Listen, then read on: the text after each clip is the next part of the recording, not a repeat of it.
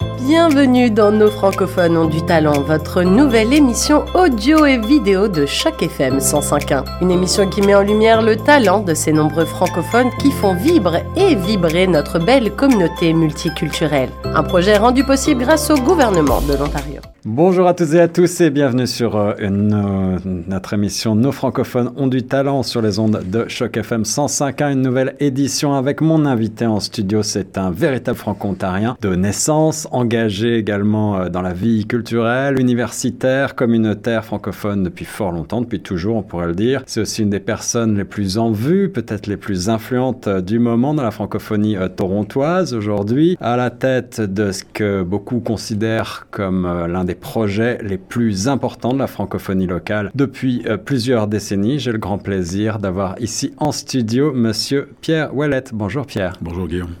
Ça va bien Ça va très bien, toi? Ça va très bien. Merci d'être avec nous encore une fois pour cette émission de francophones ont du talent qui se veut donc un portrait de celles et ceux qui euh, font bouger les lignes ici en Ontario français et en particulier dans la région de Toronto. On va parler évidemment beaucoup, euh, j'imagine, de l'Université de l'Ontario français dont tu as pris euh, la tête en tant que recteur en 2021. Mais auparavant, on va revenir un petit peu en arrière. J'ai eu l'occasion de relire un petit peu ta biographie. Tu es, je le disais en introduction, un véritable franco-ontarien. Est-ce que tu veux nous rappeler tes origines en deux mots Oui, oui, avec plaisir. Mais d'abord, merci de, m'avoir invité. C'est vraiment très, très gentil d'avoir pensé à moi. Donc, je suis originaire du nord de l'Ontario, du nord-est de l'Ontario, dans une, en fait, un petit village qui, qui s'appelle Harty qui est à peu près euh, environ une vingtaine de kilomètres à l'ouest d'une petite ville qui s'appelle Kapuskasing. Kapuskasing, oui. Donc, je suis originaire de, de Kapuskasing. J'ai fait mes études en partie à, dans ma petite école de l'école de mon village à Harty, dans le village voisin à Valerita, puis ensuite à, à Kapuskasing pour mon école secondaire,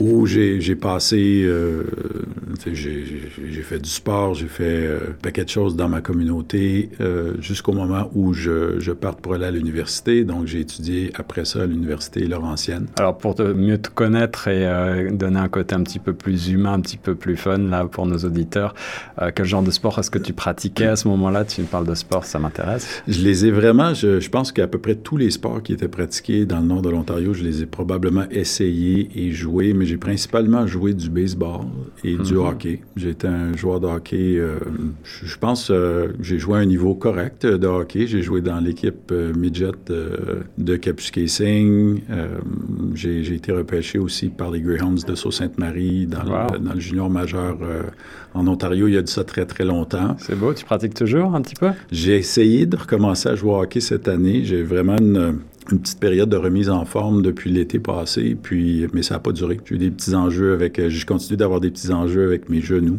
Donc, Ah oui, euh, ça, c'est- ouais, C'est ce qui arrive au bout d'un moment. ouais. Qu'est-ce- quels étaient tes rêves à ce moment-là, dans ta- tes années de formation, de jeunesse? Euh, Tu te voyais déjà euh, dans le milieu euh, de l'éducation universitaire ou dans le dans l'entrepreneuriat ou pas du tout? Tu, non, tu avais pas non. de- en fait, j'ai puis je continue de, de ne pas avoir de plan de carrière. Pour- vraiment, et je le dis sincèrement, j'ai jamais eu de plan de carrière, j'ai jamais eu de puis c'est pas parce que je manquais d'aspiration, puis je pense au, au- au contraire. J'ai j'ai- beaucoup réfléchi à, ce que mes parents m'ont euh, ont, ont- ont pu me donner pour pouvoir le transmettre à d'autres. Puis une des choses, j'ai l'impression que, que, mes parents m'ont donné, c'est vraiment la confiance de, faire, euh, ben, de, de rêver, puis de, de que je pouvais faire à peu près n'importe quoi. Puis, euh, donc, j'ai jamais eu de plan très précis. Je me souviens que quand j'étais jeune, la chose dont je me souviens, c'est que je pensais que je serais avocat plus tard. Ce que j'ai, Ah oui. ce que j'ai jamais poursuivi comme, euh, comme, euh, comme plan de carrière. Donc, assez rapidement, en fait, quand j'étais à l'école secondaire à Kapuskasing, j'avais un intérêt, une, je pense pas que c'était une passion, mais j'avais un très grand intérêt pour l'histoire. Et, et à l'école secondaire, on m'a dit, euh, ben, tu vas faire quoi avec ça? Il n'y a, a pas de carrière à faire en histoire, euh, tu gagneras pas ta vie à, à faire de l'histoire, tu devrais te diriger vers les sciences. Euh, je pense qu'il est un peu un discours qu'on tient encore aujourd'hui. Et ce partout, j'en sais quelque chose. J'ai moi-même fait euh, des études d'histoire et d'histoire de l'art ensuite, ce qui est encore pire presque. Mais- ou, ou mieux, Euh, pire ou, mieux. Pire ou mieux, en tout cas, euh, un- des études de passion, mais pas forcément effectivement euh, beaucoup de, de possibilités de carrière, à part effectivement l'enseignement. Ou, ou, ou tout. Euh, finalement, tout, tout mène à l'histoire. Ben, l'histoire mène à tout. L'histoire mène à tout. Puis, euh, et, d'autres disciplines aussi, j'en suis convaincu. Mais, mais, je pense que l'ingrédient ou l'élément le plus important pour moi, ça a été cette confiance-là que j'ai que j'ai eue de mes parents, que j'ai eue de, de, certainement de mes enseignants aussi pendant que j'étais aux études. Et, et beaucoup de, de, curiosité intellectuelle, hein, nécessairement pour l'histoire. Oui. Tu t'intéressais à ce moment-là à l'histoire franco-ontarienne en particulier? En particulier, oui. Mais en même temps, j'étais, je pense que j'ai toujours été un amateur d'histoire et de géographie. Euh, j'ai eu le goût du voyage quand même euh, assez jeune. Justement, jouais au hockey, puis euh, une expérience très formatrice pour moi, euh, c'est qu'on a, on a eu l'occasion de faire un voyage puis un tournoi de hockey international. Donc, j'avais, je pense que j'avais 15 ans ou 16 ans. Puis on est allé faire un, euh, un, tournoi, on a participé à un tournoi en Finlande. Et dans le cadre de ce voyage-là, on est aussi allé en Suède pour faire deux parties euh, contre des équipes suédoises. Puis on est allé, on est allé à Saint-Pétersbourg faire une partie. Wow. Alors que, des, que des bonnes équipes. Oh, mais c'était, ça a été une expérience incroyable. Puis ça m'a vraiment donné le goût de, voyager. Puis ça, pense que ça, ça a augmenté ma curiosité pour euh, la géographie, l'histoire, mon intérêt pour la géographie et l'histoire. Puis, mais finalement, j'ai écouté mes conseillers en orientation à l'école, dans mon école, et je me suis inscrit dans un programme euh, de biologie à l'université. Ah vraiment? Et, euh, et j'avais pas vraiment d'intérêt ou de passion pour la biologie. J'étais, j'étais un, un, étudiant correct. J'avais des bons résultats dans à peu près euh, toutes les matières. Ce qui fait que j'avais le loisir d'aller dans, vers, vers ce domaine-là qu'on me disait plus euh, pertinent, plus, euh, plus propice, à dans lequel je pourrais probablement me trouver plus facilement du travail. Mais mais pas de passion. Mais pas de passion. Puis quand je, puis quand je suis arrivé à l'université, j'ai pris, j'ai fait un cours au choix en histoire. Et ça a été le coup de foudre. Ben, ça a été le, en fait, ça a été la révélation. C'est, le coup de foudre, je l'avais déjà, mais ça a été, ça a été vraiment de, de me dire non, non, c'est vraiment ça que j'ai le goût de faire. À ce moment-là, j'ai changé de programme. En deuxième année à l'université, j'étais en biologie, puis j'ai changé, euh, je suis retourné vers l'histoire. J'ai fait bac maîtrise en histoire, puis euh, et puis, le reste, ensuite, euh, on pourra parler de mon parcours après, mais ça m'a vraiment, plutôt que de me fermer des portes, j'ai vraiment aujourd'hui l'impression que ça m'a ouvert des portes. Ça m'a permis de suivre ce qui m'intéresse vraiment, ce qui me passionne vraiment. Puis ça m'a jamais limité. Jamais eu l'impression que ça m'avait limité dans ce que je pouvais faire. Et on le dira jamais assez, l'histoire permet aussi de mieux comprendre le présent, bien évidemment, la de l'histoire. Ouais. Pierre, tu, as, tu, tu, tu pars vers l'enseignement à un moment donné de ta carrière, mais si je regarde ta biographie, il me semble que tu commences davantage, euh, ou tu commences, peut-être pas, tu vas me dire si je euh, raconte des bêtises, mais euh, tu te lances dans l'entrepreneuriat et dans les médias déjà, mhm. avec pas un, mais deux, deux publications que tu lances toi-même? Oui, tout à fait. Avec, euh, ben, après mes études à l'Université Laurentienne, que je termine en 1994 avec, euh, avec une maîtrise en histoire, euh, je retourne à Kapuskasing. Ça avait toujours été, faute de plan, ça avait été de, de retourner là d'où d'où je venais. Tes racines. Donc, à mes racines. Donc, je retourne à Kapuskasing en 1994. Puis là, j'occupe un poste de, de, chargé de communication dans un genre de projet ou d'essai, un, un, un groupe communautaire qui s'appelait la Forêt communautaire qui regroupait des utilisateurs de la forêt pour essayer d'optimiser l'utilisation des ressources à ce moment-là. Donc, des représentants de, de l'industrie forestière, euh, des, des, motoneigistes, les chasseurs, mm-hmm. les pêcheurs, tout ça. Donc, ça regroupait plusieurs, euh, plusieurs personnes qui, qui, avaient à se partager cette forêt-là. Donc, j'ai travaillé là pendant 18 mois, puis après ça, le, le, journal local a fermé ses portes. En fait, c'était le journal Le Nord de Hearst qui avait à ce moment-là un, un bureau à Kapuskasing. C'était un quotidien? C'était un hebdo. Un hebdo. Donc, le journal Le Nord à Kapuskasing ferme son bureau. Le, journal à Hearst reste, reste en place, donc on continue, le, journal continue d'être publié. Puis là, j'ai un, ami à ce moment-là qui s'appelle Pierre Perra qui m'approche, puis euh, il était aussi le maire de, de Kapuskasing et c'est aussi mon, mon coéquipier au hockey. Donc, OK, euh, le monde est petit. oui, le monde est petit. Donc, euh, il m'approche à ce moment-là, puis il me, il me demande aurais-tu un intérêt pour partir avec nous un journal de langue française? Puis moi, je, ne viens pas vraiment d'une famille d'entrepreneurs, mais en même temps, avec toute la confiance et probablement beaucoup de naïveté aussi. Il en faut. Euh, oui, pour lancer un, journal. Euh, alors peut-être un petit peu moins à l'époque, mais c'est quand même effectivement un sacré travail. Oui. Il y, avait, tu disais, il y avait, y avait déjà un terreau, mais est-ce que tu avais conscience de l'ampleur que ça pouvait représenter et le lectorat était existant? Du tout, du tout. Euh, j'avais, j'avais pas conscience de ça, mais en même temps, toute la confiance que j'avais tous les outils avec d'autres pour... Euh, l'enthousiasme. L'enthousiasme, euh, tout ce qu'il fallait pour, pour trouver des solutions, pour que ça fonctionne. Donc, j'ai pris probablement deux ou trois jours pour y réfléchir, puis après ça, je me suis dit, OK, j'embarque.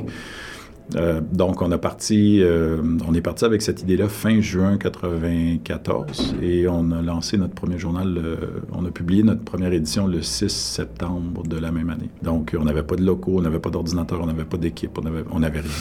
Et, et, en deux mois, on a réussi à faire tout ça, puis à publier notre premier journal début septembre 1994. C'était l'horizon, c'est ça? C'était l'horizon. L'horizon, c'était quoi la ligne éditoriale en gros de l'horizon? Ben, c'est un journal, euh, un journal de langue française qui couvrait la région, grosso modo, je dirais, de Smooth Rock Falls à Opazatica. Donc, euh, c'est environ 75 euh, km le long de la route 11 à Kapuskasing, où c'est où il est très, on est très francophone. Donc, à Kapuskasing, c'est la population, c'est 65 à 70 francophone, mais les petits villages autour, c'est ça, ça c'est presque 90 ou, ou, plus de, de francophones. Donc, c'est une région très, très francophone parmi les plus francophones en Ontario, parmi les plus bilingues euh, au Canada. Donc, euh, la ligne éditoriale, c'est ça, c'est de couvrir euh, vraiment l'actualité. C'est un hebdo très, très typique, comme on les voit à l'époque. Donc, on a, on, a, parti ça en 94, puis c'est difficile. Je l'avais pas, je pense que j'y avais pas beaucoup réfléchi. Ben, en fait, je sais que j'y avais pas beaucoup réfléchi. C'est probablement une bonne chose que j'y ai pas trop réfléchi, puis que, que j'en ai pas trop parlé non plus. Mais, mais ça a été la meilleure école, je trouve, de, probablement dans ma vie, d'avoir, d'être, ben, d'être responsable de, d'une entreprise, d'un, d'un journal. Ça m'a montré ou ça m'a, j'ai, appris là à gérer des budgets, j'ai appris là à construire des équipes, à bâtir des consensus, à travailler en équipe. Euh. Et, ça, c'est presque ta première expérience, j'allais dire, donc c'est très formateur, euh, avec euh, tous les enjeux qu'on peut imaginer, toutes les difficultés rencontrées. Vous étiez une équipe, une petite équipe, j'imagine? Petite équipe à ce moment-là. On commence probablement avec puis, puis je, dans ce projet-là, je suis aussi avec mon ami Nicole Gertin, qui est, qui est je ne sais pas si, si, vous connaissez Nicole Gertin, mais c'est une entrepreneur du nord de l'Ontario qui est décédée il y a quelques années. Euh, mais, mais je travaille avec mon ami Nicole Gertin qui, euh, qui m'a beaucoup aidé, qui m'a enseigné plein de choses ou qui m'a transféré plein de choses à, ce moment-là. Donc avec Nicole, et, et, on est trois couples de, de partenaires euh, pour, pour le journal. On monte une petite équipe. Puis elle est plus petite à ce moment-là. Quand, quand on a l'horizon, on est euh, peut-être trois ou quatre, j'ai pas de souvenir exact, mais on est trois ou quatre personnes. Ça doit ressembler un peu, j'imagine, à, l'équipe de Choc FM. Je sais pas si combien, combien vous êtes. Mais... Oui, l'équipe de Choc FM, on est quatre, plus euh, une grande famille de bénévoles. Voilà. Voilà. Beaucoup de, une, trentaine, voire une quarantaine, suivant les moments. Oui, donc euh, c'est ça. C'est une toute petite équipe, mais c'est aussi l'idée de, de continuer de développer un lectorat francophone. La ville de Kapuskasing, je le disais tantôt, elle est très... elle, est, elle est il y a beaucoup de francophones à Kapuskasing, mais en même temps, l'habitude de lire en français quand même pas si développée. Les gens sont parfaitement, pour la plupart, sont parfaitement bilingues. Oui, c'est ça. Puis euh, l'habitude, il y a des habitudes de, lecture qui sont, euh, qui sont très anglaises. Donc, euh, les gens lisent en anglais, puis on a à ce moment-là un compétiteur qui s'appelle le Northern Times qui est, qui est établi dans la communauté depuis les années 60. Donc, que les gens, hmm. que les gens lisent, que les gens encouragent en, achetant de la publicité, en s'abonnant, en achetant le journal. Donc, on fait face à cette concurrence-là, puis, puis c'est, quand même une, c'est une bataille c'est pas une bataille, mais c'est un défi important. Quand même. Mais ça t'empêche pas de lancer un autre journal. Euh, alors, c'est peut-être un peu au même moment ou un peu plus tard, le Weekender, c'est quoi? C'est deux ans plus tard, en fait. Deux ans plus tard. Euh, on a lancé le Weekender parce que euh, on voulait, d'abord, on voulait, il y avait une tendance à ce moment-là, des journaux gratuits, donc euh, distribués avec des circulaires. Le Weekender, malgré son, malgré son nom, un journal francophone de nouveau? C'est un journal bilingue. Un journal bilingue. C'est un journal bilingue dans lequel on ne répète pas les contenus dans les deux langues. Donc, C'est un journal qui est à peu près à 50-50, 50%, francophone, 50% anglophone. Donc, il faut ajouter des, gens à notre équipe. Ça prend des journalistes qui travaillent en anglais. Et, on a aussi acheté une, petite entreprise qui était dans la distribution de circulaires à ce moment-là, qui contrôlait à peu près tout le marché de la distribution de, des circulaires directement vers les foyers. Donc, euh, on a acheté cette entreprise-là, puis c'est devenu un peu notre, euh, notre modèle d'affaires pour le deuxième journal, pour le Weekender. C'était beaucoup celui de, de, la, de, la, distribution vers les, les, maisons, encore à peu près sur le même territoire, mais là, on ajoutait Hearst, euh, un peu plus à l'ouest. Donc, euh, tout de suite, un tirage d'environ 10 000 copies qui nous donne un avantage concurrentiel au niveau de la vente de publicité aussi sur, sur, euh, sur notre concurrent anglophone. Donc à ce moment-là, ça devient beaucoup plus intéressant au niveau de, de, la vente de publicité. Alors là, effectivement, malgré les difficultés, j'ai l'impression que, que, ça marche quand même. Quel, quel souvenir gardes-tu? Quel, Quels sont les, les grands moments peut-être que tu voudrais euh, euh, Mais ça marche. Ouais. ben, effectivement, ça marche. Euh, donc, notre équipe grandit à ce moment-là. Là, on arrive, euh, après quelques années, Weekender, c'est en 97. Donc, okay. C'est presque, presque deux ans, jour pour jour, après le lancement de, de l'Horizon, qui était le 6 septembre. Le Weekender, c'est le 13 septembre 1997. Euh, je m'en souviens comme, comme je me souviens des dates de naissance de, de nos deux enfants. Oui, c'est ton bébé, hein? Oui, c'est sûr. mais, mais oui, ça fonctionne. Donc, euh, ça fonctionne au niveau du lectorat, ça fonctionne au niveau de la qualité, ça fonctionne. Euh, on a vraiment euh, eu une bonne réponse de la communauté.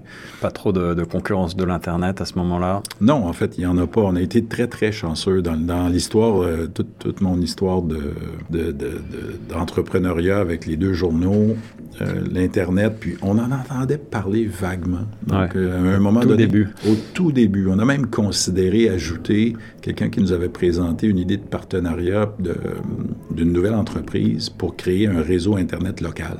Ah. Donc, euh, une espèce de, de, de, tour au satellite où on pourrait euh, mettre à la disposition des gens de Kapuskasing un signal Internet, avant, avant même qu'il y ait d'Internet plus public. Heureusement, on a refusé de... de on a décidé de ne pas faire ça parce que c'était pas notre euh, c'était pas notre secteur où on se sentait pas à l'aise avec notre niveau de connaissance dans ce secteur-là, mais on savait aussi que c'était un secteur d'avenir. Mais on, je pense qu'on a bien fait de ne pas se diriger vers, euh, vers ça. Mais oui, un succès, un succès avec un succès euh, relatif euh, d'un point de vue financier aussi. Donc, on a, après des années très, très difficiles, puis on avait toujours le... Je me souviens quand on avait nos réunions de, des actionnaires ou des propriétaires, puis on se parlait toujours de, du, de la période que ça avait pris pour le USA Today, qui était un journal ah quand oui. même assez euh, récent, puis assez connu, à devenir rentable. Ça avait pris entre 5 à 10 ans au USA Today à devenir rentable. Donc, on, on était quand même des partenaires patients. Ouais, ouais. Et moi, je n'étais pas le, le, moins patient de la, du groupe non plus. Donc, j'étais une personne assez... J'ai toujours été une personne assez patiente. Et, euh, et ben, puis on patientait, puis on développait. Puis, euh, donc, on a eu des années financièrement euh, difficiles et des épisodes très, très difficiles pendant cette période-là, d'un point de vue financier. Mais on a persévéré. Puis, puis vers les dernières années, moi, je été propriétaire pendant dix ans de ces deux journaux-là. J'ai mm -hmm. travaillé à temps plein pendant cinq ans, pendant les cinq premières années. Euh, quand on a vendu le journal, notre, euh, le timing était idéal parce qu'Internet arrivait sans le savoir. Internet, euh, on a vendu en 2005. Au bon moment. C'est vraiment le moment idéal. ouais, on a été extrêmement chanceux. Euh, on a vendu à une filiale de Québecor qui s'appelait Bose Publishing qui était en fait une filiale de, de, de Sun Media que Québecor avait acheté. Donc, c'était la propriété de, de Québecor. Et c'était aussi les propriétaires de notre concurrent local, qui se défaisait d'une concurrence, je suppose, qui euh, ouais. commençait à trouver qu'on prenait beaucoup de place. Donc, ils nous ont, euh, ils ont acheté le, les journaux à ce moment-là, puis nous avaient demandé de signer des ententes de, où on ne pouvait pas lancer d'autres d'autres journaux. concurrents ouais, ah ouais peut-être qu'ils ont ils ont euh, malgré tout euh, ensuite un petit peu euh, regretté leur euh, leur choix je ne sais pas. En tout bah, cas oui je ouais. pense ben oui assez rapidement internet s'est installé ouais, c'est ça puis l'horizon est disparu en premier puis ils ont quand même publié le Weekender pendant un bon bout de temps. Mais après ils ont arrêté aussi de, de publier le Weekender donc et, et, pendant la période où tu n'es plus donc directement impliqué tu restes propriétaire mais ensuite tu pars vers l'enseignement et justement tu retournes à peut-être tes premières amours à l'histoire, c'est ça? Oui, tout à fait. Donc je deviens prof. En fait, je deviens prof d'histoire et de sociologie à l'université de Hearst. Puis la sociologie, c'est pas euh, c'est pas la discipline dans laquelle j'ai étudié, mais on me demandait, on avait une commande assez particulière pour euh, pour la sociologie, c'était d'enseigner des cours de masse média et société, dans lesquels j'avais quand même euh, voilà, tu avais une expertise, une expertise qui était très pertinente pour l'enseignement. Donc, euh, c'est ça, c'est en 2000, juillet 2000, où je commence, euh, je deviens prof à temps plein à l'université de Hearst, qui avait un campus à Kapuskasing dans, dans la petite ville où j'étais. Un campus à Hearst et un autre à, à Timmins. Donc, j'ai enseigné l'histoire et j'ai enseigné la sociologie pendant cinq ans. À des, à des jeunes adultes? Euh, oui, à des, généralement, à ce moment-là, c'était des étudiants, surtout des étudiants qui sortaient, des, des, élèves qui sortaient des écoles secondaires de la région. Donc, l'Université d'Hearst n'était pas euh, beaucoup, beaucoup moins internationale qu'elle ne l'est aujourd'hui, parce qu'aujourd'hui, c'est devenu une université très axée sur, euh, sur les étudiants internationaux, puis je pourrais en reparler tantôt. Oui, ben justement, on peut en parler de suite, parce que j'allais te demander de comparer, puisque tu es de nouveau très impliqué dans le domaine universitaire, évidemment, dans l'éducation. Si on compare ces deux périodes de ta vie, si, tu as euh, essayé de tirer des bilans euh, entre les, populations qui fréquentent, euh, qui fréquentent l'université de Hearst à ton époque et celles maintenant que l'on trouve à Toronto, à l'université de l'Ontario français, j'imagine qu'il y a des constantes, mais il y a aussi pas mal de différences. Bien, il y a une différence quand je... Parce que dans, dans mon parcours à l'université de Hearst, j'ai d'abord été prof d'histoire et de sociaux. Ensuite, je suis devenu vice-recteur aux études cinq ans plus tard, que c'est un mandat que, que j'ai, euh, dont, dont, dont euh, qu'on m'a confié pendant, pendant quatre ans. Ouais. Euh, donc, que j'ai fait pendant quatre ans. Puis ensuite, on m'a proposé de soumettre ma candidature pour devenir recteur. Le recteur, à ce moment-là, prenait sa retraite. Il s'appelle Raymond Tremblay. Il avait été là depuis très, très longtemps. Et on m'a proposé de soumettre ma candidature qui a été acceptée à ce moment-là. Mais quand je suis arrivé en poste, puis là, j'ai eu une période de, de congé pour retourner aux études. Mais quand j'ai pris le poste, euh, de recteur. Je suis revenu comme, comme recteur à, à l'Université d'Hearst en 2011. La population étudiante était... Ben, en fait, on a fait un constat très rapidement avec l'équipe. On, ouais. euh, on, était... La région était en décroissance euh, au niveau de la démographie. La population était en baisse un peu partout. Au niveau de, de l'industrie, ça allait pas très bien. C'est pas une bonne période pour l'industrie forestière. Non, non. Pas, donc... Tu le disais, c'est plutôt une région euh, forestière, une région euh, de, de, de ferme et de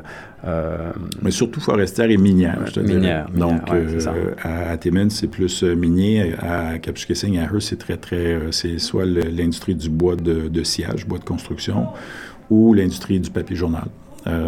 Donc, à ce moment-là, c'est des années extrêmement difficiles. On ne sait pas trop ce que l'avenir nous réserve. Donc, on a une profonde réflexion sur qu'est-ce qu'on fait avec l'université, avec des, une population étudiante qui était, qui était rendue à 75 étudiants. On avait voilà. 75 étudiants à ce moment-là.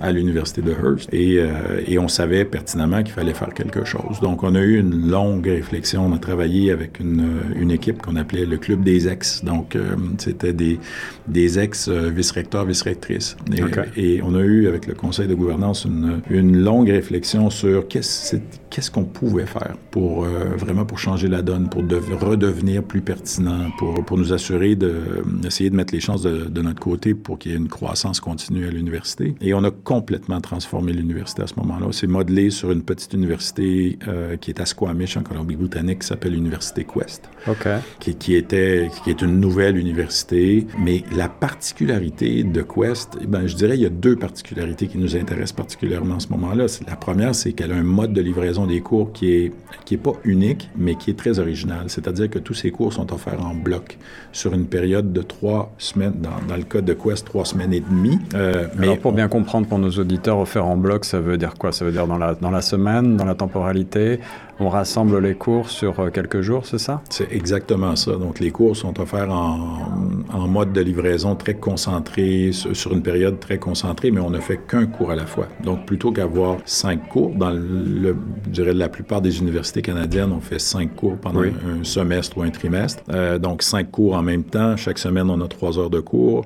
Donc, à Quest, puis éventuellement à Hearst, c'est qu'on ne fait qu'un cours à la fois. Et on est vraiment, on, on, ça nous permet vraiment de, de, de, de faire ce cours-là de façon très intense, de, façon très intensive et intense aussi parfois. Ouais. Euh, mais c'est le premier, la première inspiration qui nous arrive de l'université Quest. Et, et j'imagine, aussi un mode de livraison qui permet de dégager du temps pour les étudiants afin qu'ils puissent se concentrer éventuellement sur euh, le domaine professionnel, sur euh, un travail ou sur d'autres, sur d'autres choses. En fait, ça dégage du temps pour, pour faire des travaux puis préparer les cours du lendemain. Donc, trois heures de cours par jour, trois heures de travaux par jour, puis c'est souvent un travail qui va se faire en groupe, en plus petits groupes.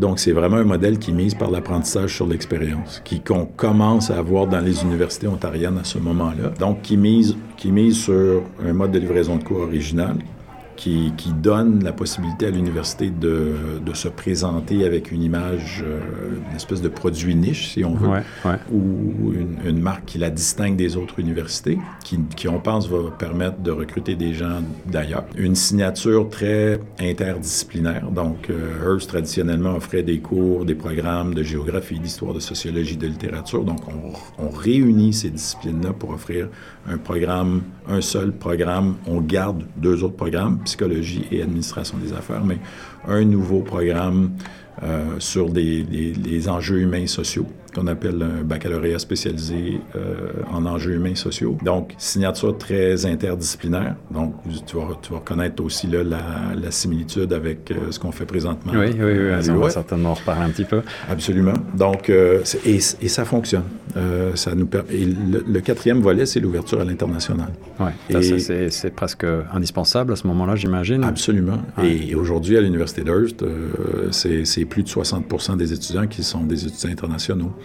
Et c'est plus de 300 étudiants à l'Université d'Hearst, alors qu'il y en avait 75 euh, quand j'étais là. Donc, euh, je pense qu'il n'y a, pas d'autre façon d'en parler que de dire que ça a été un, énorme succès pour euh, une belle réussite pour l'Université d'Hearst. Puis c'est probablement, je, te dirais, dans, dans mon parcours professionnel, la chose, le changement, la transformation dont je suis le plus fier. Ouais. Ouais, c'est un bel accomplissement, effectivement, et, et c'était pas gagné.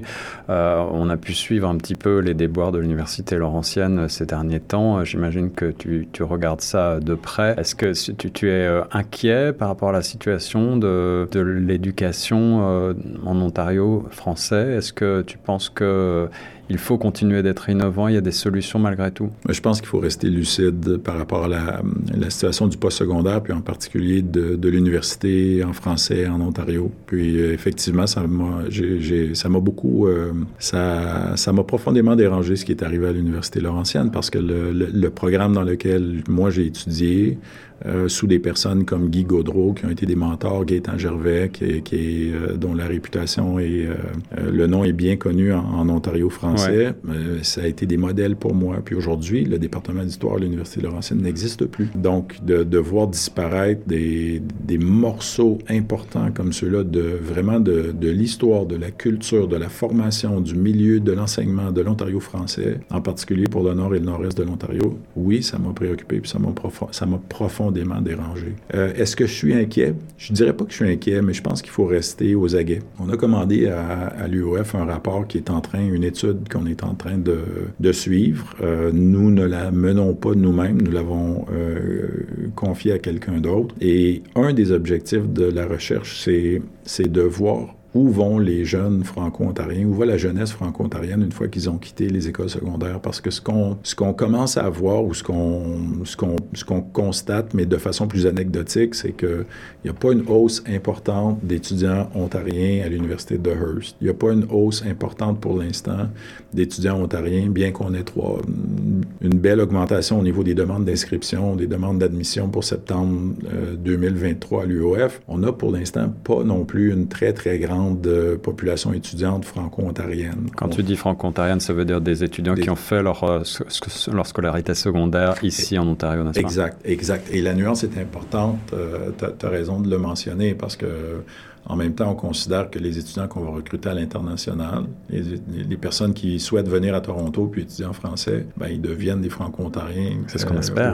Au, jour 1, en fait. Euh, et, je les incite euh, fortement, s'ils ont le goût de le faire. si les personnes ont, ont l'idée de retourner dans leur pays d'origine pour devenir des acteurs importants dans leur communauté, c'est certain que ça nous plaît aussi de, participer, de, faire notre part puis de participer à leur parcours. Mais si ces personnes-là souhaitent s'établir en Ontario puis euh, y devenir aussi ici des leaders de la communauté, mais ça nous déplaît pas du tout on sait qu'on en a besoin. Mais, mais je reviens un peu à la situation à l'université, dans les universités bilingues et de langue française en Ontario. On, il semble y avoir une baisse des demandes d'admission dans les programmes en français dans les universités. Puis notre rapport va nous dire si c'est le cas ou non. Notre intuition, c'est que c'est le cas présentement. Et si c'est le cas, je pense que comme système, on a le devoir de se questionner. Euh, nous, on peut faire partie de ce questionnement-là. Nous, on peut faire partie de la solution à l'UOF, c'est clair. Mais je pense qu'il faut, euh, il faut même aller euh, une étape plus haut. C'est pas juste une réflexion qu'on veut avoir à l'UOF, c'est une réflexion qu'on pense qu'on devrait avoir pour l'ensemble de la province. Donc, on fait notre part, on va faire notre part, puis on va voir, on va voir les constats de ce rapport-là qu'on devrait recevoir entre mars et avril de cette année, en 2023. un rapport que j'aimerais beaucoup consulter également. Alors, plusieurs questions, puisqu'on parle de rapport, j'imagine que vous attendez aussi à l'UOF impatiemment la nouvelle loi remodelée euh, sur les services en français. Euh, on pourrait en parler un tout petit peu. Euh, et tu as prononcé un mot qui fait parfois crisser certaines dents dans la communauté, mais qui est important. Et, pour s'agissant d'éducation, je vais quand même te poser la question. le mot bilinguisme, est-ce que, j'imagine qu'il y a beaucoup de solutions envisagées pour l'avenir de l'éducation et, de l'université. Est-ce que ça fait partie de, des possibilités? De, Que, que l'UOF, ben, je pense que ce serait, ce serait naïf de penser que nos diplômés n'ont pas besoin d'être euh, Euh, donc, ça fait partie. En fait, notre réflexion, c'est beaucoup plus à savoir quelles sont les mesures d'appui qu'on a besoin de donner à nos étudiants pour que, une fois leurs études terminées et qu'ils arrivent sur le marché du travail, soient capables d'être aussi efficaces en français qu'en anglais. Donc, la réflexion, c'est ça. Parce que, et puis, on le voit ici à Choc FM, on reçoit énormément de gens nouveaux arrivants qui viennent de partout dans le monde et qui, bien souvent, euh, viennent vers nous parce qu'ils parlent français mais euh, maîtrisent pas forcément très bien l'anglais. Évidemment, pour euh, l'insertion dans le tissu socio-économique, l'anglais euh, localement est obligatoire, euh, mais ils choisissent quand même souvent la voie, peut-être de la facilité de, de, suivre des cours en français. Alors, la question, c'est de savoir si ce choix est pertinent. Quel est l'atout d'étudier en français dans la plus grande ville anglophone, la, la, capitale économique du Canada, et, et de savoir si effectivement un modèle alternatif peut être pertinent. Hmm. Ben, un modèle alternatif, euh, on, est quand même dans un, disons qu'on est dans un pays bilingue d'abord. Puis, puis je, je, le constate depuis longtemps. Souvent, les nouveaux arrivants arrivent à Toronto en, avec l'illusion que, que, tout va être offert en français et en anglais. Ouais. C'est euh, souvent une désillusion. Ah oui, tout à fait. On déchante, euh, ou en tout cas, on peut être déçu euh, assez rapidement en arrivant à Toronto. Reste que les diplômés bilingues des programmes de, de l'UOF et des programmes de l'Université d'Hearst, quand, quand j'y étais aussi, ce qu'on voit dans les études, c'est qu'un, si des, si des questions économiques ou financières sont importantes pour, et elles le sont généralement, mais ce qu'on voit, c'est que les travailleurs bilingues gagnent mieux leur vie que les travailleurs qui ne parlent que l'anglais. Donc, euh, il y a un avantage concurrentiel pour euh, niveau-là. Ouais. Et c'est pas une petite différence. On parle de milliers de dollars. Donc, un rapport qui a été produit par le regroupement des gens d'affaires l'année dernière, en collaboration avec la FO, euh, estimait qu'il y avait, si ma mémoire est bonne, puis je vais vraiment de mémoire, mais entre 7 et 8 000 dollars de plus qu'on gagnait pour un diplômé bilingue par rapport à un diplômé de langue anglaise seulement. Donc, il y a un avantage à ce niveau-là. Puis si on fait le, calcul sur une carrière, ça commence à faire quand même pas mal de sous. 7 ou 8 000 dollars de plus par an. Par année. Pas sur une carrière, par année. Euh, donc, euh, bien sûr que ça, c'est une. Euh, je pense que ça peut être un argument important. Un deuxième argument assez important, c'est celui de, la promotion. Si on veut souvent occuper dans des ministères, dans le secteur, au secteur privé, des emplois de cadres, des emplois de gestionnaires, euh, c'est certainement un avantage pour les personnes d'être bilingues aussi. Donc, de travailler en français et en anglais. Donc, il y a un avantage au niveau de la progression dans la carrière. Il y a, des avantages euh, financiers qui me, qui me paraissent assez importants aussi. Puis, c'est peut-être accessoire, puis peut-être pas. Ça dépend à qui on parle. Mais l'idée de garder la langue française, de la protéger, de, la donner à ses enfants euh, et à d'autres, ça, pour moi, c'est pas non plus quelque chose d'anodin. C'est quand même un élément qui m'a motivé dans ma vie professionnelle et personnelle, vraiment euh, tout au long de ma vie. Donc, je pense qu'il y en a d'autres comme moi. Je suis certainement pas unique de, de cette façon-là. Non, non, je crois que c'est très important pour beaucoup d'entre nous de, de, garder un lien avec ses racines culturelles culturelle et familiale.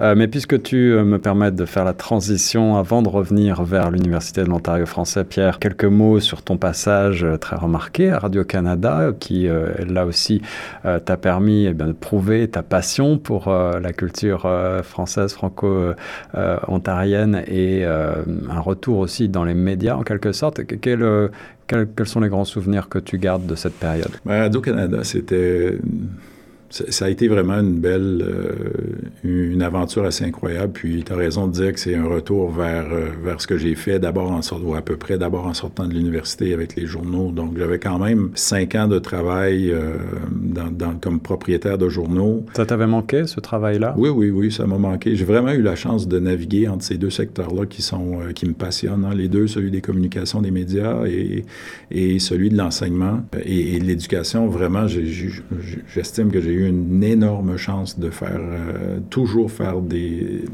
des emplois, occuper des emplois qui m'ont beaucoup intéressé, qui m'ont passionné. Euh, donc, je dirais qu'à Radio-Canada, c'était d'abord, euh, ben, l'idée de travailler à Radio-Canada me plaisait beaucoup. Je, suis un consommateur de Radio-Canada depuis très longtemps. Puis cette idée-là de me joindre à l'équipe, de, à une équipe que je connaissais, hein, sans les connaître, je les connaissais, je les connaissais très bien. Tu les écoutais? je les écoutais. donc, ça a été pour moi, ça a été pour moi un honneur, je dirais, puis ça a été pour moi un plaisir aussi de, de travailler à Radio-Canada puis de diriger le, la station ici à Toronto, mais, mais aussi euh, celle de Sudbury pour le nord de l'Ontario, puis celle de Windsor pour le sud-ouest. Donc, euh, une belle, très belle expérience. Puis je suis arrivé avec un mandat très, très numérique. Euh, donc, on, était dans la transition à ce moment-là de ce qu'on appelait, en fait, on l'appelait le virage numérique, mais je pense qu'on était passé, on était rendu dans la ligne droite à la sortie du virage quand je suis arrivé en 2016. Donc, je quitte Capus Casing, puis euh, on vient s'installer toute la famille à Toronto en, 2016. Et mon mandat est très, très numérique. C'est sûr que qu'on dirige euh, une émission de télé qui s'appelle le Téléjournal à 18 h, on dirige des équipes complètes pour produire des émissions du matin, des émissions d'après-midi, une émission de la fin de semaine, mais on est vraiment dans, dans cette, euh, cette idée-là, cette tendance-là d'aller d'augmenter de façon importante le, notre achalandage, puis notre rôle, notre place dans le, numérique. Donc, de faire je dirais, d'augmenter la présence de Radio-Canada dans ce secteur-là. Et, et, on y a consacré, moi, j'ai consacré beaucoup de temps. C'est quelque chose qui m'intéresse vraiment, que j'ai appris à bien connaître aussi. Et puis, on a fait, euh, on a fait un, ben vraiment, entre la, la période où je suis arrivé en 2016 et l'année où j'ai quitté en 2021, on a été la région, puis je suis très fier de le dire, on a été la région de Radio-Canada, parmi toutes les régions de Radio-Canada, incluant celle du Québec euh, Montréal, Québec, euh, l'Atlantique, l'Ouest. Euh, on a été l'Ontario, la région qui a, eu, a, connu la plus forte croissance au numérique dans tout Radio-Canada. Et c'était vraiment le, point de mire de mon, de mon mandat. c'est ce qu'on m'a confié, c'est ce qu'on m'a demandé quand je suis arrivé. C'est Marco Dubé qui était venu, qui était mon patron à cette époque-là, puis il m'a présenté de cette façon-là. À ma première rencontre au mois d'août 2021, en 2016, je m'en souviens très bien. Mais puis ça a toujours été le mandat que, alors beaucoup, beaucoup de travail derrière tout ça, j'imagine, un travail d'équipe, mais euh, c'est quoi le secret pour ce virage numérique euh, réussi? Ça nous intéresse ici à Choc FM. Ben vraiment, un des secrets, c'est de se donner des objectifs, puis après ça, c'est de faire des suivis réguliers. Euh, est-ce qu'on atteint nos objectifs? Si on les atteint, puis il y a plein d'outils pour le faire. Donc, au numérique, la chance qu'on a au numérique, c'est qu'on fait quelque chose aujourd'hui on peut voir les résultats aujourd'hui, avant de se coucher si on veut, ou en fin d'après-midi, on peut voir les résultats de ce que ce qu'on a publié aujourd'hui. Donc, est-ce que ça a bien fonctionné?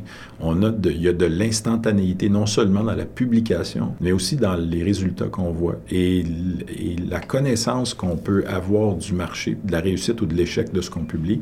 Elle est, euh, elle est beaucoup plus grande au numérique que ce qu'on peut avoir euh, à la radio traditionnelle, par exemple, ou à, ou à, la télé, où il y a très, très peu de sondages ou très, très peu de chiffres qui sont à notre disposition. Alors qu'au numérique, on a vraiment un portrait très complet. On sait qui nous consulte, d'où ils sont, euh, qu'est-ce qu'ils aiment, combien de temps ils passent sur nos articles? Il y a, un paquet de données qui permettent... Données très fines, Ah oui, absolument. Donc, euh, moi, je me suis vraiment, franchement, beaucoup amusé à faire ça, à suivre ça, à donner les outils à nos équipes qui ont fait un travail fantastique pour, euh, pour adapter nos contenus, en lancer des nouveaux, et, et, tout ça avec une optique très franco-ontarienne. Je suis arrivé à Radio-Canada en me disant, il faut, parce que j'entendais aussi les frustrations de, de, partout en Ontario, de personnes qui estimaient que Radio-Canada était très, très, très centré sur le Québec et, et, en particulier sur Montréal. Euh, c'est un enjeu important pour Radio-Canada. Donc, j'ai essayé de rendre les contenus produits en Ontario plus, euh, je dirais, plus représentatifs du milieu dans lequel on, on vit et dans lequel moi j'ai passé toute ma vie. Donc, ça a été mon mandat à Radio-Canada, ça a été celui-là, de rendre Radio-Canada Ontario plus franco-ontarien et de vendre l'Ontario français au réseau. Donc, euh, et ça, j'ai eu des appuis de, de mes collègues, j'ai eu des appuis à Montréal, j'ai eu des appuis de mes patrons. Puis je pense qu'on a réussi bien humblement. C'est pas parfait, euh, mais je pense qu'on s'est amélioré de, de ce côté-là aussi il y a toujours des passerelles entre le monde des médias et le monde de l'éducation, bien entendu. On pourrait dire même qu'ils sont parfois complémentaires. Euh, j'ai vu que tu continues d'être impliqué, ou tu, tu, as été impliqué en tout cas pendant un temps euh, dans, euh, le, au conseil de TV5 Québec, c'est bien ça? Oui, mais je viens d'être nommé en fait. J'ai eu ma première, j'ai participé comme observateur à ma première réunion du conseil d'administration récemment, à en décembre. Ouais. Euh, mais c'est vraiment une nomination qui, qui, qui m'a beaucoup plu. Je suis très, très, encore une fois, très choyé de pouvoir continuer de, de participer à des décisions qui, euh, avec TV5 et TV5 Québec Canada et Uni, euh, donc, les, c je suis membre du conseil d'administration de cette entité-là et qui a un, vraiment qui apporte au Canada français, qui apporte au Canada, en Ontario, à tout le monde qui vit en situation linguistique minoritaire comme nous en Ontario français. TV5 et en particulier Uni sont vraiment des, sont des outils pour appuyer la vitalité des communautés comme il s'en fait peu. Ouais. Donc c'est vraiment un privilège pour moi de, de siéger à, cette, à ce conseil d'administration. Puis je, je prends ça comme une... Vraiment, c'est juste un énorme privilège de pouvoir faire ça. Je, je suis très, très content de, de pouvoir faire ça. J'aurais mis une question, Pierre euh, Ouellet, à te poser euh, sur les médias et sur euh, ton appréciation euh, des rapports avec euh, le numérique, justement, avec les médias sociaux, avec euh, les contenus internationaux. Mais on va quand même revenir vers euh, le présent et euh, ton poste de recteur à l'Université de l'Ontario français, je le disais en introduction, c'est sans doute euh, le projet le plus attendu depuis des décennies, euh, localement en tout cas, qui a vu le jour. Et euh, on est très nombreux à s'en féliciter féliciter. Euh, on, on, suit vos programmes de très près. Je sais que vous êtes euh, évidemment attendu au tournant par beaucoup. Mmh. Euh, après deux ans à peu près, de, un an et demi, un an et demi voilà. Ouais. Est-ce que tu peux, es capable de tirer un premier bilan euh, et peut-être nous, nous, raconter un petit peu comment ça se passe? Je suis pas sûr de pouvoir tirer un, un bilan. Ce que je peux dire, c'est que c'est, je suis d'accord avec toi, c'est probablement un des projets les plus attendus. Et puis c'est ce qui m'a attiré à l'UOF. Euh, j'étais très heureux à Radio-Canada. J'aurais pu, euh, j'aurais pu travailler encore très longtemps à Radio-Canada, mais quand on m'a approché pour, euh, pour prendre le poste de recteur à, à l'UOF, c'est aussi un défi j'avais l'impression, je me sentais interpellé par ce défi-là. C'est effectivement un des plus beaux leviers que, que, que Diane Adam et, et plein d'autres personnes ont réussi à obtenir, à décrocher. Ouais. Donc, l'occasion était trop belle. Je pouvais pas, je pouvais pas dire non. Puis, heureusement, en tout cas, je me, encore une fois, je me sens très, très privilégié, choyé qu'ils m'ont choisi pour, pour occuper ce poste-là. Mais c'est la première chose. Euh, vraiment, je, je et, et c'est pas un, pas un petit défi non plus. On, on sait quand la population descend par, euh, par milliers dans les rues pour obtenir, pour garder une université, ça crée des attentes. Tu parles, là, tu parles de 2018, évidemment. Tout à fait. Euh, ouais. Et ça crée des attentes. Et maintenant, euh, la communauté nous regarde en se disant, mais euh, livrons. Euh, donc, les attentes sont élevées. Je vis bien avec ça. Je ne suis pas naturellement une personne très, très inquiète. Mais ça veut dire qu'il faut aussi développer l'université de façon assez accélérée, de façon assez rapide. Donc, euh, avec les quatre programmes, nos quatre programmes euh, initiaux, oui. Euh, culture numérique, environnement urbain, économie et innovation sociale et pluralité humaine, lancé, je, je, je dois l'ajouter en pleine pandémie. Donc, ça, ça a ajouté un niveau de, un défi additionnel, c'est sûr. Entendu. Quand tu peux pas te présenter en salle de classe pour aller vendre une, une nouvelle université à des élèves secondaires, quand tout ce que tu as comme outil, c'est une rencontre Zoom qui, euh, disons-le, c'est peut-être pas l'outil le plus, euh, le plus alléchant ou le plus, le plus insistant ou qui incite les, élèves à venir s'inscrire chez nous, c'est un défi. Donc, mais on, s'est donné un campus magnifique. Si vous n'avez pas vu le campus de l'UF, ça vaut le déplacement. Venez nous voir. Plein centre-ville au, au, 9 Lower Jarvis. C'est vraiment fantastique. les gens qui ont travaillé sur le campus ont été nommés ou ont remporté des prix pour le design et l'architecture. C'est vraiment, c'est beau, c'est lumineux, c'est moderne. Euh, donc, on a construit un nouveau campus à temps, en respectant les échéanciers et le budget.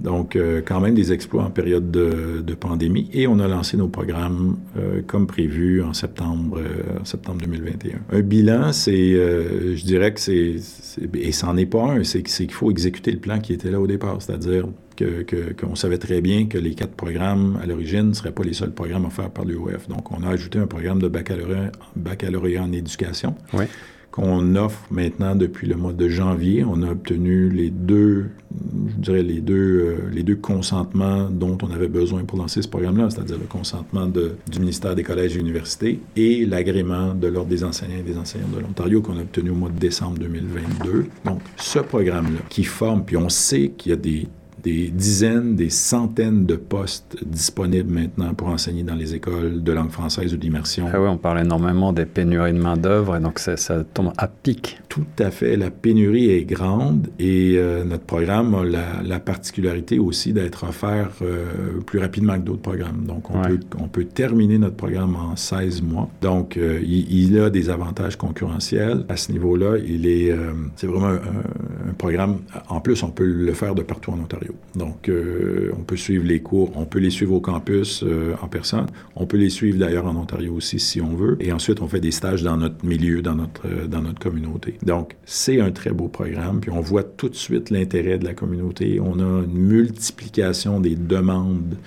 soit des demandes de renseignement ou de personnes qui font des demandes pour, pour obtenir l'admission pour septembre 2023. Donc, ça, ça nous dit déjà qu'on est sur une bonne lancée, sur une bonne piste. Et, on exécute. Maintenant, on vient de déposer un deuxième, l'ajout d'un deuxième nouveau programme qui est un baccalauréat en administration des affaires.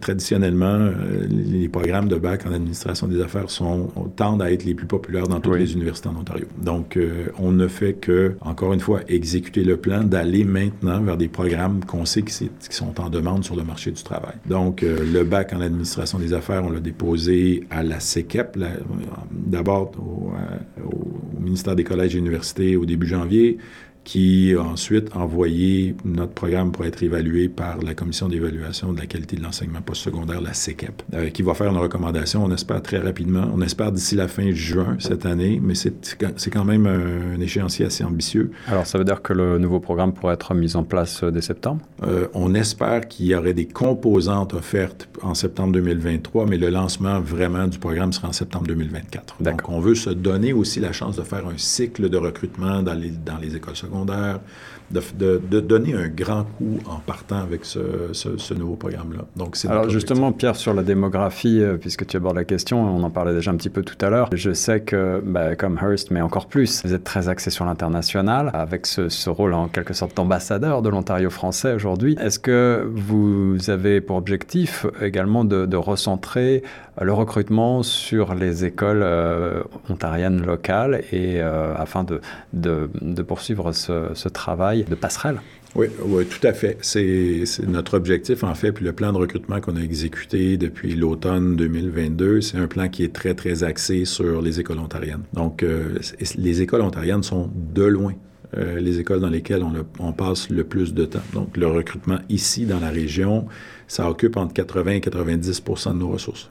Et, on, mais il reste qu'à l'international, cette année, on a fait pour la première fois du recrutement à l'international. On n'en avait jamais fait avant. Donc, euh, cette année, on est en train d'essayer de structurer, je dirais, beaucoup plus pour accompagner les personnes qui voudraient venir étudier chez nous pour, pour que le taux d'obtention des permis d'études augmente présentement, il y a un, un enjeu important au niveau de, d'obtention des permis d'études. Il y a plusieurs personnes originaires d'Afrique qui font demande Ouais. pour venir étudier au Canada en français dans, dans- dans bien des cas et qui n'obtiennent pas le permis d'études. Donc, le travail qu'on fait à l'international cette année est beaucoup pour essayer d'augmenter le taux d'obtention, de, de- de conversion, si on veut, de personnes qui font une demande à l'UOF et qui vont pouvoir finalement s'inscrire à l'UOF. Donc, je, je veux juste rassurer tout le monde, c'est pas parce qu'on a beaucoup, une forte clientèle ou une forte population étudiante internationale que nos efforts sont concentrés sur l'international. L'UOF est un projet qui vise à augmenter, améliorer l'accès aux programmes postsecondaires et universitaires en français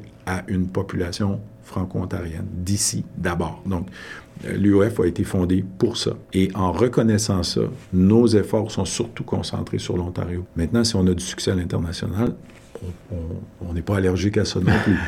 Euh, on ne s'en privera pas. Mais je veux juste rassurer tout le monde que nos efforts sont vraiment concentrés ici. Pierre Ouellette, c'est un plaisir, on pourrait parler euh, longtemps, mais l'heure impartie va bientôt toucher à sa fin. On va terminer peut-être avec quelques questions un petit peu plus euh, légères. Euh, au cours de ces différentes missions que tu as eues dans la francophonie, je crois que tu as toujours eu la passion pour l'Ontario français, dont tu es l'originaire.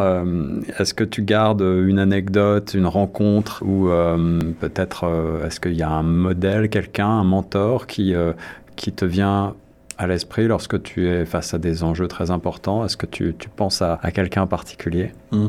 Euh, oui, quelques-uns, je dirais. Puis le premier que, je voudrais mentionner, ou les premiers que je voudrais mentionner, c'est mes parents. Je disais tantôt que mes parents m'ont vraiment donné le, sens, mais quand même un sens lucide de pouvoir accomplir, euh, de, rêver grand, puis de pouvoir accomplir euh, à peu près n'importe quoi. Donc, que, mes parents m'aient donné ça consciemment ou inconsciemment, je te dirais qu'ils ont créé les conditions pour que, que, ça, ça à peu près tout ce que j'ai fait dans ma vie. Mon père en particulier, mais ma mère aussi. Ma mère a été conseillère municipale, mon père a été enseignant, un enseignant très, très populaire dans mon école secondaire. Il était prof de musique.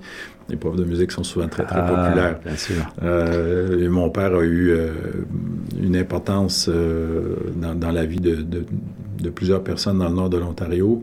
Euh, est très, très impliqué dans son milieu. Donc, euh, j'ai vécu, j'ai grandi avec, euh, avec cette, vraiment cette...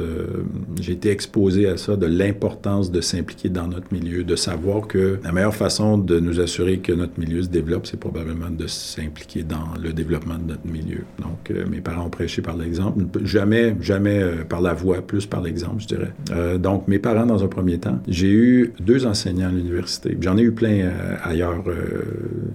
Daniel Gill, Gilles Papineau, euh, Pierre Gravel, ça, des profs dans mon parcours qui ont été importants pour moi, mais deux en particulier à l'université. Un qui s'appelle Guy Gaudreau, qui a été, euh, qui a été vraiment, euh, qui a été mon directeur au niveau de la maîtrise, mais vraiment un exemple. euh, j'ai toujours cherché à être le prof que Guy Gaudreau a été pour moi. Donc ça, pour moi, ça a été extrêmement important. Puis je, je dirais, puis je vais terminer en disant Gaétan Gervais. Gaétan- J'ai eu la grande chance, puis Gaétan Gervais, c'est un historien majeur de l'Ontario français et, et en Ontario français, très impliqué, engagé dans son milieu. Mais Gaétan, puis je, je- je suis en 1992, puis je me demande, OK, puis là, je termine mon bac, puis c'est une période de, de chômage élevé, puis je, réfléchis, est-ce que je devrais faire une maîtrise maintenant ou non? Puis j'en parle avec Gaétan, parce que je faisais un cours, euh, j'avais le grand bonheur d'être, euh, de faire un cours en lecture dirigée avec Gaétan Gervais, qui m'amenait manger au restaurant toutes les deux semaines pour, qu'on discute de lecture qu'il m'avait donnée deux semaines plus tôt. Wow, ça c'est privilégié. C'est vraiment incroyable. Mais Gaétan, je me souviens d'avoir parlé de ça avec Gaétan, de dire Gaétan, est-ce que, je fais une maîtrise ou pas? Puis Gaétan m'a dit oui, tu vas faire une maîtrise, puis tu vas voir que l'Ontario français va venir te chercher. Euh, euh, ça, c'est une phrase qui ne, qui ne me quitte jamais. Euh, et j'aimerais la partager avec, avec la jeunesse franco-ontarienne aujourd'hui aussi. donc, c'est vraiment le cas. Si tu as le goût de vivre en France, en Ontario, si tu as le goût de poursuivre tes études, de t'engager dans ton milieu, j'ai confiance que l'Ontario français va venir vous chercher aussi. Voilà, toute une carrière engagée au service de l'Ontario français, de la culture et des médias franco-ontariens. C'était Pierre Ouellette dans Nos francophones ont du talent. Pierre, un grand merci. Merci beaucoup à toi.